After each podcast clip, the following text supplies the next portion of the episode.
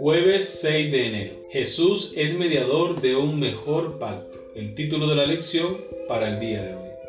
Ahora bien, el punto principal de lo que venimos diciendo es que tenemos tal sumo sacerdote, el cual sentó a la diestra del trono de la majestad en los cielos. Hebreos capítulo 8, versículo 1 es nuestro texto para memorizar. Con ustedes Stephanie Franco y Ericolo. Bienvenidos.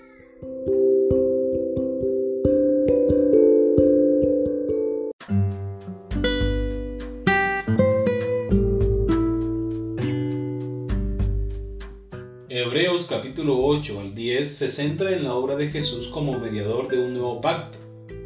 El problema con el antiguo pacto es que era solo un presagio de las cosas buenas que vendrían.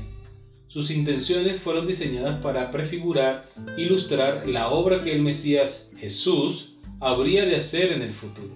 Así los sacerdotes prefiguraban a Jesús, pero eran mortales y pecadores. No podían ofrecer la perfección que Jesús ofrecería y ministraban en un santuario que era una figura y sombra del santuario celestial. Hebreos capítulo 8 versículo 5. Jesús ministra en el verdadero santuario y nos brinda acceso a Dios. Los sacrificios de animales prefiguraban la muerte de Jesús como un sacrificio en nuestro favor. Pero esa sangre no podía limpiar la conciencia. Sin embargo, la muerte de Jesús purifica nuestra conciencia para que podamos acercarnos a Dios con denuedo. Hebreos capítulo 10 versículos 19 al 22. Vamos a leer el libro de Hebreos capítulo 8 versículo 8 al 12. ¿Qué nos prometió Dios en el nuevo pacto?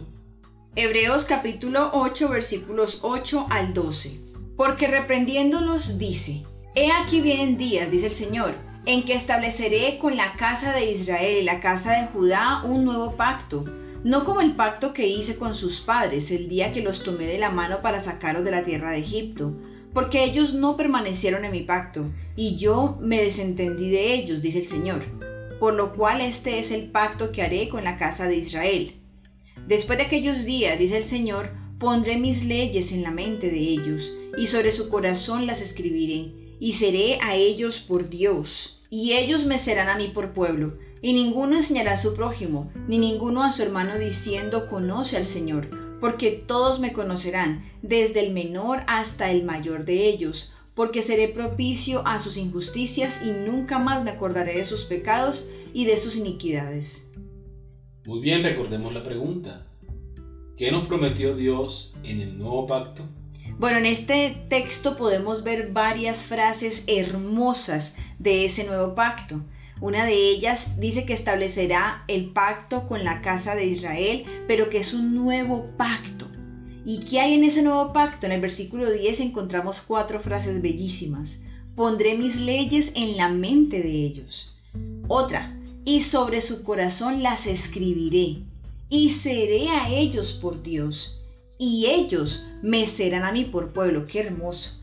En el versículo 11, amor, ¿qué otro encontramos? Dice que nadie tendrá que enseñar acerca del Señor porque todos lo conocerán, porque será propicio a sus injusticias y nunca más acordará de sus pecados y de sus iniquidades. Como podemos notar, es un pacto completamente nuevo, un pacto de amor, porque el Señor ahora está diciéndole al pueblo que le da la oportunidad de tener a un Dios cercano, a un Dios que pueden conocer. No tienen que esperar que nadie más les cuente, les diga, los instruya. No, cada uno podía conocerlo por sí mismo, así como hermano, usted y yo podemos hacerlo. Podemos venir a Dios y conocerlo por nosotros mismos, buscándolo en oración, buscando en su palabra, hablándole haciendo de cada mañana un momento especial para encontrarnos con Él, para escuchar su voz y seguir sus consejos. Amén. Al designar a Jesús como nuestro sumo sacerdote, el Padre estableció un nuevo pacto que logrará lo que el antiguo pacto solo podía anticipar. El nuevo pacto ofrece lo que solo un sacerdote perfecto, eterno, divino o humano puede ofrecer. Este sumo sacerdote no solo explica la ley de Dios, sino además la implanta en nuestro corazón.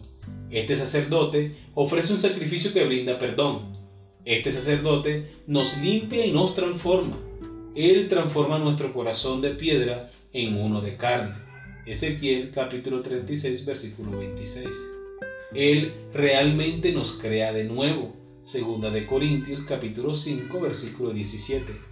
Este sacerdote nos bendice de la manera más increíble al brindarnos acceso a la presencia del mismísimo Padre. Dios planeó que el antiguo pacto apuntara hacia el futuro, hacia la obra de Jesús. Era hermoso en su diseño y su propósito. Sin embargo, algunos malinterpretaron su propósito, reacios a dejar los símbolos, las sombras y abrazar las verdades a las que apuntaban los símbolos, se perdieron los maravillosos beneficios que les ofrecía el ministerio de Jesús. Cristo era el fundamento y la vida del templo.